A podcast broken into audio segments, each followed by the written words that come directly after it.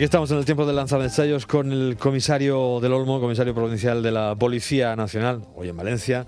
Vamos a hablar de, grandes eh, grandes movidas, ¿no? grandes planes de seguridad. Lo hemos abordado en ocasiones anteriores, eh, seguridad y proceso, hablamos en su momento. Ahora, pues con este movimiento de Tsunami Democratic, donde, bueno, la Guardia Civil lo ha llegado a calificar de movimiento terrorista o de grupo terrorista también en la actividad digital. Y, bueno, hemos visto acampadas en, los campus de la universidad, en fin, hemos visto historias curiosas con eh, unos, eh, unos miembros de los cuerpos y fuerzas de seguridad del Estado que ven ahora cómo en 15 días tendrán que cubrir la cumbre del clima y ya avisan desde los sindicatos. Es que no paramos, porque además luego tenemos la Navidad, que estamos en alerta terrorista 4. Y, en fin, eh, uno parar lo de, lo de esta gente. Comisario, bienvenido, muy buenas tardes. Hola, muy buenas tardes. Cuando se van acumulando... Eh, bueno, una puntualización. Eh, donde se ha hecho la acampada es en la Gran Vía, no es, no es un campus no, una de las arterias principales. Ya, no, no, no, pero hubo, hubo acampadas en, en, los momentos en los que se impedía acceder a aquellos que lo deseaban a, a, las clases, a las aulas. En la, creo que en el campus de la Autónoma y en el campus de la Pompeu Fabra se llegó a acampar alguna noche también. Entonces se hablaba de si esos territorios pertenecían o no pertenecían, si se podía actuar, si no se podía actuar, ¿sabes? Aquello del territorio universitario. universitario no se puede. Claro. Exactamente. Pues por eso fue un poco la, historia de acampar también allí, por eso lo, sacaba yo a colación. Pero en fin, se van sucediendo, ¿no? Parece que ahora allí, al menos de momento, se, se, calma la cosa, pero nos llega la cumbre del clima a primeros de diciembre, la Navidad después. Eh, ¿Da abasto uno con todo esto? Hay que dar abasto. Realmente eh, hay que tener en cuenta que nosotros somos eh, un colectivo muy potente y, muy bien organizado. Entonces, en estas condiciones, evidentemente, implica un esfuerzo. El mayor esfuerzo es mantener a los profesionales lejos de casa y lejos de sus familias. Y eso eh, pues es, es, impagable en un cierto sentido, pero lo, eh, hacemos por profesionalidad y por eh, sentimiento de cumplimiento del deber. por lo demás, pues sí, sí se, sí se puede, obliga a, bueno, a acelerar el proceso, pero también hay una amplia experiencia en la organización de este tipo de eventos. hay un momento que, marca un antes y un después, y son de, es el año 92 con las Olimpiadas y la, la Expo, a partir de ese momento España ha hecho frente a, muchísimas situaciones de este tipo. Y aunque es complejo, estamos hablando de que la cumbre del clima va a desplazar 25.000 invitados oficiales. Invitados no son realmente invitados, digamos que son asistentes a la cumbre, eh, que a su vez muchos de ellos tienen estatus diplomático y diferentes niveles de protección, eh, con lo cual sí lleva su complejidad. Eh, y además hay varios ministerios implicados, porque está el Ministerio de Presidencia, el Ministerio de Asuntos Exteriores, que es fundamental en este caso, porque digamos que es el que lleva la parte de la organización de, la cumbre y luego la parte de seguridad, indudablemente el Ministerio del Interior, que es el gran protagonista, pero hay, hay otros colectivos eh, también implicados. Pero bueno, se trabaja, eh, por, explicarlo muy rápidamente, con lo que se llama un sistema de programas. Cada uno de los ministerios lleva su, su, programa. También hay una parte que es fundamental y es el de comunicaciones y relaciones con los medios de comunicación y eh, todo se aglutina y se centraliza, me imagino en este caso, a través de una de las vicepresidencias, en este caso la vicepresidencia política, que, nombrará una comisión que implica a los distintos eh, ministerios y a las distintas eh, entidades implicadas.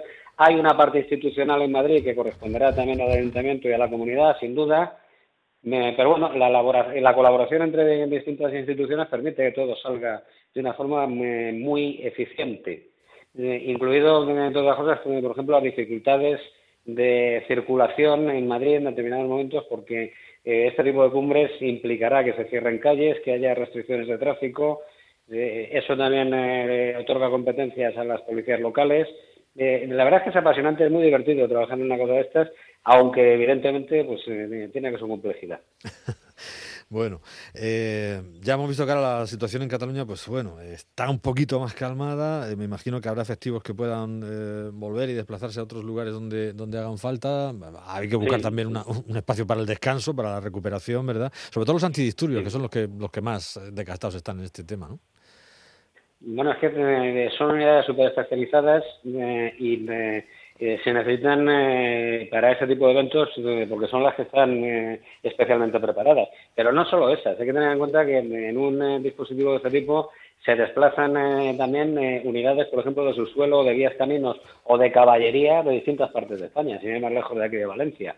Porque con los efectivos de los que dispone la Jefatura de Madrid o los servicios centrales no es suficiente para la demanda de servicios que va a implicar un dispositivo de este tipo. Así que eh, son los más visibles y son los que han eh, adquirido un gran protagonismo y han hecho una labor brillantísima y les felicito por ello, pero eh, se llevan unidades especializadas, sobre todo en materia de seguridad ciudadana, de todas partes de España. La delegada Línea Azul, que has comentado tú en alguna ocasión. Eh, bueno, ya se ha dicho también desde los responsables, han dicho, oye, que nosotros hemos tenido aquí eh, la final de la Champions, con más de 70.000 aficionados ingleses aquí con lo suyo, la Copa Libertadores, hablábamos también de, la Expo de las Olimpiadas, en fin, que de, este, este esta movidas en Madrid ha habido más, más de una. Es una, una cumbre que, que, puede costar, han, dicho, alrededor de 60 millones de, euros, aunque se puede, puede generar unos ingresos de unos 100. Y, y, bueno, pues eh, es un poco lo que, lo que hay en cuanto a, la organización y en cuanto a la seguridad, que ya nos has dicho que es algo pues muy complejo en tanto que vienen bueno, personalidades con distintos lo Es, lo es, pero también hay que tener en cuenta que los protocolos que se utilizan en este caso están ya muy testeados.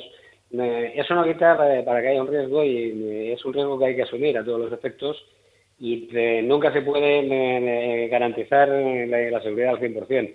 Pero no es la primera vez que se aborda un eh, dispositivo de este tipo y si el Gobierno ha decidido eh, presentar la candidatura de España, yo creo que eh, hay un valor añadido, no solamente es el económico, y es el aumento del prestigio y la imagen internacional de España. Entonces, en ese sentido, creo que vale la pena ofrecerse para este tipo de eventos porque refuerzan la postura eh, a nivel internacional en, España y por lo tanto su prestigio. Bueno, supongo que Greta Thunberg tendrá que tener mucha protección también y, bueno, ha sido bueno, ha sido intentar salvarlo, ha sido criticado también el presidente del gobierno por meterse en esto cuando hay otras cosas dicen dentro que, atender, Cataluña por ejemplo, ofrecerse para que Madrid sea la sede de unas de una cumbre que va a presidir Chile, que era donde estaba previsto que, se celebrase, pero con los problemas que allí se han vivido en estos últimos tiempos, pues parece que Madrid era la, alternativa o, solución. Eh, que todo vaya bien. Eh, un día nos cuentas, tienes que contar lo, lo de la porra un día, esa porra que se lleva para no usar otras cosas peores. Que es curioso. Y hablaremos, si hemos tenido la oportunidad, que se estrena ya el, el irlandés, la última película de Scorsese, en la próxima ocasión. Ignacio, un fuerte abrazo. Muchísimas gracias. Un abrazo, ¿no de qué?